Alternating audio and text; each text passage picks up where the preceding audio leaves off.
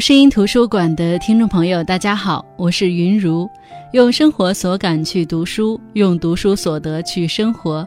这里是由喜马拉雅独家播出的声音图书馆。前几期的时候，声音图书馆跟大家分享了一本为普通人著书立传的书《秋园》，看得我爱不释手，感慨万千。用人生写成的书，根本不用多么冗杂的词藻堆砌。也不用编造多么曲折离奇的故事情节，就让它娓娓道来就好，像小河一样自然流淌，去往它本应要去的地方。自从看了《秋园》那本书，我便经常的想起另外一个人，江淑梅。二零一三年的时候，她写了一本书，名字叫《乱时候穷时候》，我记得那年引起了不小的轰动。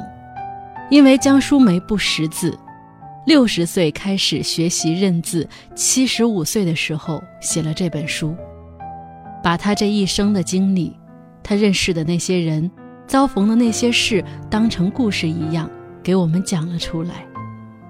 也许，一个不认识字的老太太写书这件事本身就极富话题性，但也正是因为她直白的话语和表达，那些故事充满了四两拨千斤的张力。那本期声音图书馆就来分享江淑梅的《乱时候穷时候》。《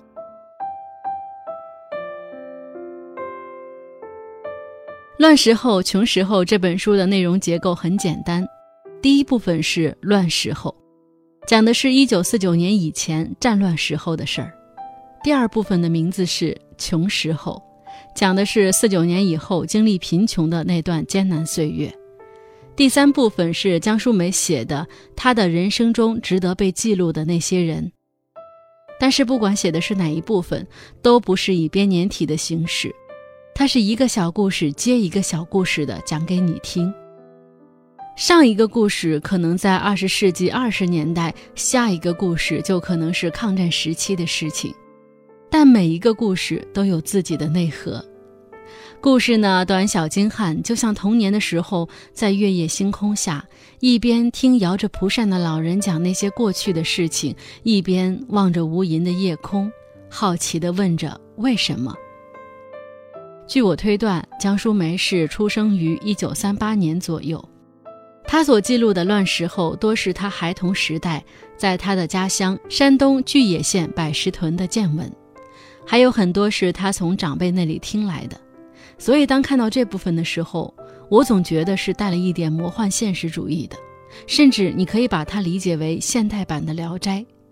因为乱时候给我最大的印象就是各种各样的死，廉价的生命麻木的死去。在那个年代，社会很野蛮，人命如草芥，那些各种死亡，站在我们现在的角度看，简直是匪夷所思。比如书里有写过这样的一件事。一九二七年，江淑梅的家乡山东巨野县有一对人家，家里的亲兄妹成婚，他们父亲不同意，这兄妹连同母亲三人就害死了父亲。后来被人告发，他们被游街示众，然后被点天灯。什么是点天灯呢？点天灯就是在犯人的两个肩上挖洞，放上很粗的那种灯芯，倒上豆油，点着。把人慢慢烧死。像抗日战争的时候，当时日本侵略山东，飞机轰炸是常事。每次打完仗，百石屯的孩子都会去捡蛋皮，蛋皮里有铁有铜，他们可以拿去换钱换东西。有人为了换更高的价钱，就想把捡到的一大块蛋皮拆开，铁和铁一起卖，铜和铜一起卖。但是在拆的过程中，蛋皮炸开，右手被炸没了。还有人想拿着大蛋皮去换碗，不料蛋皮被摔在地上，这个人被炸碎了。抗日战争后是解放战争，在山东地区，两军也进行过一些拉锯战。今天这方占领，明天那方又打进来，城门口总是成堆的尸体，甚至江淑梅还有这样的描写：看城门的几个人说。你们在这等会儿，俺把死人往旁边整整，要不你们过不去。当然，在人命如草芥的时候，女性的命甚至连草芥都不如。整本书感受最深的是那个时代女性的境遇。在这本书各个故事的字缝里，我几乎能还原一个女性在那个时代的一生。那个时代，女孩子从出生开始，十有八九是要被全家嫌弃的，嫌弃他为什么不是个男孩。但已经出生了，没办法，总不能扔了，算了，养着吧，好歹还能干活。晚则六岁，早则三岁就要开始裹脚。每天的生活就是在家纺布、弹棉花。从十一二岁开始，女孩子们便开启了定亲婚嫁的岁月。对女孩好的父母，还能用人品来筛选一下男方，以期女儿将来有个好的依靠。差的，两袋谷子就把女孩卖了。反正嫁出去的女孩泼出去的水，她过得好坏是她自己的事情。嫁出去。女孩子们便开启了新的人生征程，第一关便是如何从婆婆的欺压当中讨生活。多年媳妇熬成婆，终于不用再卑躬屈膝，自然也要尝尝当年婆婆的威风。于是也对新来的媳妇儿颐指气使。女孩变女人，在婆婆的为难下，这女人便变成了这个家里的妻子、母亲。媳妇儿、老妈子、粗使丫鬟。若是婚后这女人再生个女儿，那你就别想坐月子了。生个女儿有什么资格休息呢？赶快起来干活，赶紧起来干活。你会问，那男人呢？你会问，那她丈夫呢？那她男人呢？男人啊！除非一两个特别有骨气和担当的，其他都是他父母的孝顺儿子，对父母的话言听计从。何况这十里八乡的都是如此，他便认为从来如此。父亲说这媳妇儿可以随意打骂，他便毫不迟疑。甚至后来出去打工，钱是寄给父母的，信也是写给父母的，仿佛忘了家里还有自己的妻子。若是这媳妇儿不听话，公婆有的是办法折磨她。如果这媳妇儿扛不过去，死了，也不打紧，再拿两袋谷子换个媳妇儿回来。反正这乱时候，要两袋谷子的人多的是，家里有女儿的也多的是。战乱时代嘛，死亡率高。若是这男的不幸死了，女的自此就得背上一道枷锁。守活寡，寡妇门前是非多。要是被别人占了便宜，那你就彻底沦入社会舆论的漩涡。想得开倒好，想不开的也可能就失心疯死了。书里写过这样的一个故事：一个女人丈夫死了，她回婆婆家，晚上两个小叔子进她屋，把她抬走，轮奸到天亮。忍受不了屈辱的她一下子病了，六个月后。死了，娘家人生气，让婆家厚葬。婆家买了好棺材、好衣服，装脸入棺。谁知那天晚上，娘家人回家了，这两个小叔子把死去的嫂子脱光，背着嫂子去到哥哥的坟上，把哥哥的坟挖开，把嫂子也埋进去。回到家，他们把入殓的衣服、棺材都卖了，然后拿着钱跑了。还有些女人结婚的使命是给男方冲喜，这样的情况，男方一般都是个病秧子，大多都命不久矣。书中有一个故事讲的就是这个：男方家里盼望赶紧把女的娶过去，觉得只要媳妇儿来了，男人的病就好了。那时候，女孩定了亲就是婆家的人了，婆家想啥时候结婚就啥时候结婚。女孩嫁过去的第三天，丈夫就死了。她就开始守寡，想回家了，婆婆陪着送回娘家；要回婆家了，婆婆再去接。想上哪儿，婆婆都陪着，守到婆婆死了，她还守着那个家，一个人守着。当然，在不太严格的地方，寡妇也是可以改嫁的。寡妇改嫁不能在白天，只能在天黑以后。男方家里来个车，女方派两个人跟着，把人交给男方，就算完事儿了。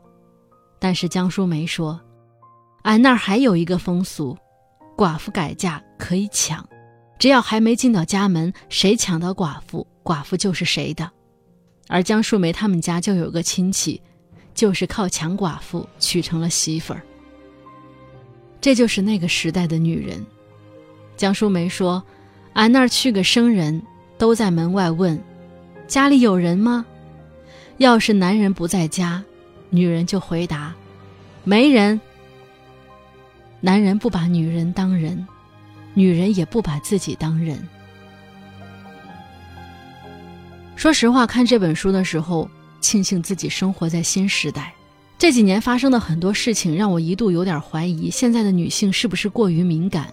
很多女性对于自己所受到的不公平的待遇，总是很轻易地上升到男女是否平等、女性是否被物化的地步，动不动就是 “me too” 运动。我有时候在想，有这么严重吗？是不是一定要如此草木皆兵呢？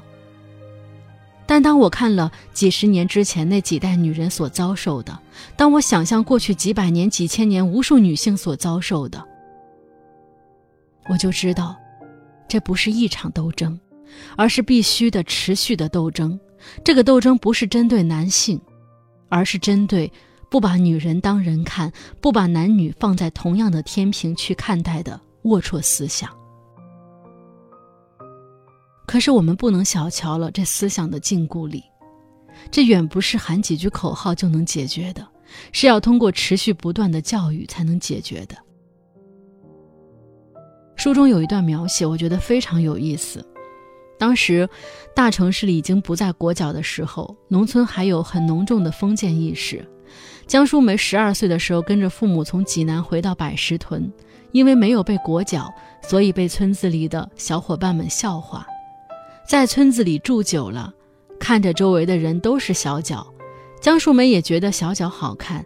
那些女孩都穿着黑色小尖鞋，鞋前面缀着粉色大缨，鞋两边绣着花，耳朵上戴着耳坠，走路一扭一扭，耳坠跟着一晃一晃，咋看咋好看。江淑梅也萌生了裹脚的想法，但是因为受不了疼而作罢。五十年代，上级要求放脚。每次来村里放脚，大闺女、小媳妇儿吓得到处藏，生怕不让弄小脚了。这放脚运动持续了好几年，很多人才不躲藏了。不过裹得轻的还能放，裹得时间长了，放也放不开。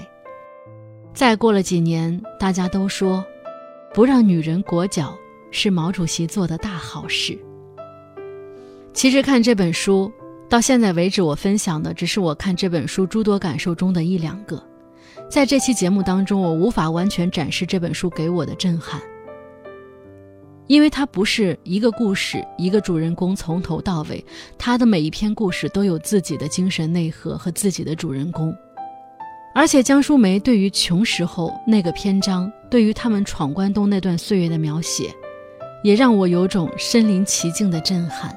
让我看到了中国人在困境中求生存的斗志。当然，这本书我最最最最最推荐的是第三章《家里人》这章当中江淑梅对于自己母亲的描写。一个人活了一辈子，他的智慧藏在他的眼睛里，藏在他的声音里，藏在他的皱纹里，藏在他颤颤巍巍的背影里，藏在他不悲不喜的宁静里。江淑梅的母亲是一个极具智慧的母亲，一个没读过什么书的农家妇女，靠着自己的坚强、聪明、仁义，把这个家支撑起来，并受到了整村人以及周围几个村庄的人的爱戴。那这一部分我在本期节目当中也不做过多的介绍，大家去看这本书的时候，相信会有更多的惊喜和感慨。接下来我分享一下这本书的序言当中江淑梅的女儿作家艾玲写的序言的节选，我们一起来了解江淑梅写这本书背后的故事。我的学生江淑梅，我的学生里江淑梅同学年纪最大，学龄最长，她芳龄七十六，学龄十六年。我的学生里江淑梅同学对我最好。今天拿来剥好的松子，明天递来削好的苹果，总是笑吟吟的。俺给老师送礼来了。她是我娘。娘以前认得几个字，不会写。二舅办小学的时候，娘五六岁，姥姥跟二舅说，让她到学校玩吧，别掉坑里就行。学校就她一个女孩子，她只能自己玩。虽说不会写国语课本的前几课，她现在还能背下来。因为战乱，上学的路刚刚开始就断了。娘羡慕读书人，作为她的女儿，我一直生活在她的羡慕里。上小学，上中学，上大学，工作，因为娘的羡慕，我偷了很多懒。只要我在看书写字，娘就认为我在做正经事，顶顶重要。她不声不响把家务活全包了。因为娘的羡慕，我成了懒丫头，好些年都不知道疼惜她。一九九六年九月下旬，我到鲁迅文学院作家班读书。爹娘随后从家里出发，坐汽车回山东老家。路经秦皇岛时发生车祸，爹当场身亡，娘就在现场。我能想出娘的悲伤和绝望，但她把悲伤和绝望都留给了自己，坚决不让人通知我，仅仅通知了我的丈夫。有一天，我正在寝室看书，同学打开门说：“艾琳，看看谁来了。”门口站着我的白发亲娘，我奔过去抱住娘，娘也用力抱住我，我们都没让自己流泪。平静下来，娘说：“俺想通了，你爹去世了，俺得好好活，俺还有六个孩子呢。俺整天难过，俺的孩子不是更难过吗？”娘一再叮嘱。像看书一样，把这一页翻过去了，翻过去就不要再翻过来，没用。娘瘦多了，偶尔有同学或朋友来房中海阔天空的侃，娘坐在一边静静的听。我有些于心不忍，人家走后，娘却很高兴。俺就是喜欢听有文化的人说话，人家说的话就是有道理。我建议，那你就听一次课吧，大作家讲课更有意思。娘连忙摆手，不行，人家讲课哪能随便听？征得学校同意，在我们的簇拥下，虚岁六十的娘走进作家班的课堂，坐到我面前，只留给我一头白发。起初，她一定很紧张。把粗糙的左手张开，照到头发上，那头白发雪白雪白，很多人惊叹她的美丽和纯粹。坐在一群黑发人中间，他一定觉得自己的头发太惹人注意，与周围的黑发太不相称了，也许还有些自卑。那次课是苏书阳先生讲的电影、文学、人生，几分钟后，娘的手便落下来，一动不动。他的神情一定认真的像个小学生。下课以后，我们都问他：“听懂了吗？”“听懂一半吧。”娘说：“俺一个文盲，都跟作家一起上课了，这辈子总算没白活。”回想起来，娘能够大器晚成，十七年之前的北京之行已经显露端倪。他一下笔就没废话，直接讲那些有意思的故事，讲故事里的细节。我问他为啥这样写，他说：“那年去北京，你那些朋友和同学们说的话，俺都记住了。他们说，人家都知道的事，你废话少说，要讲就讲人家不知道的事儿。”我再次劝他，学认字吧，你不是一直想认字吗？我们都可以给你当老师。娘有很多问号，俺中吗？岁数太大了吧？要不，俺试试。我那时算不上老师，至多是娘的老师中微不足道的一个。身边的孩子、街上的行人都是他的老师，牌匾、广告、说明书、电视字幕都是他认字的教材。几个月之后，他就能读幼儿故事了。他说：“有些字不认识，一顺就顺下来了。娘的学习生活总被各种事情打断，没有了爹，娘就把自己变成一块大补丁，哪家的生活出现漏洞，她就把自己及时补到哪里。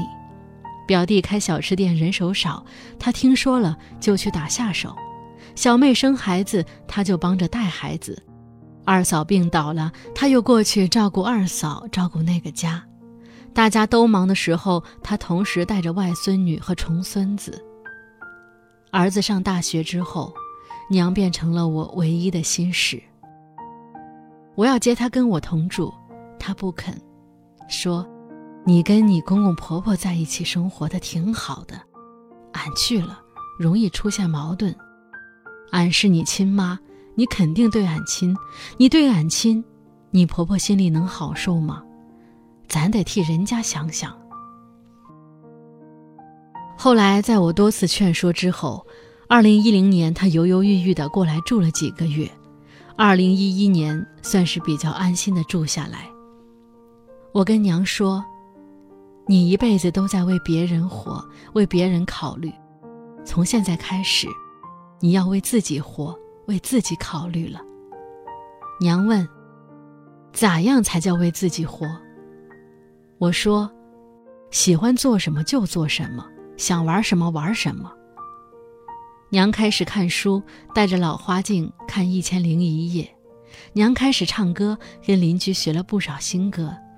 娘开始学电子琴，苏武牧羊弹得慢慢有了点意思。我不忙的时候，她常给我讲故事。那些故事都有些年头了，有的以前讲过，有的没讲过。每次讲完，她都问：“这个故事好不好？”我说：“好。”他嘱咐我：“有时间你把它写出来。”我说：“好，好，好。”可是，一直有这样那样的事，一直没写。娘有些失望：“这么好的故事，你咋不写呢？你自己写呗。俺要是会写就好了。”我说：“你咋给我讲的，你咋写出来就行。”不会写的字，我可以教你。你这一肚子故事不写出来，太可惜了。他一个劲儿摇头。俺能对付着看书就谢天谢地了。好多有文化的人都不会写作，俺哪能学会？真正动笔已经是二零一二年六月末了。好不容易混成专职老师，我赶紧给学生提供笔和纸。第一天写了几行字，他连连摇头。手不好使了，连一道都画不直，像锯齿。我说：“谁开始写字都这样。”十天以后，他开始惊喜，做梦也想不到俺会写字了，会写的字越来越多了。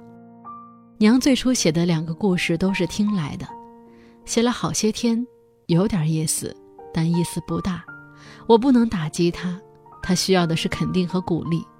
我建议他写自己的故事，闯东北那段我很了解，我让他从那儿开始。江淑梅同学悟性好，这回写得很顺利。他写一篇，我帮他敲一篇，贴到我博客上，注明作者。作家朋友都说好，也有不合格的，几件事塞到一篇文章里，瞎了好素材。我让他重写。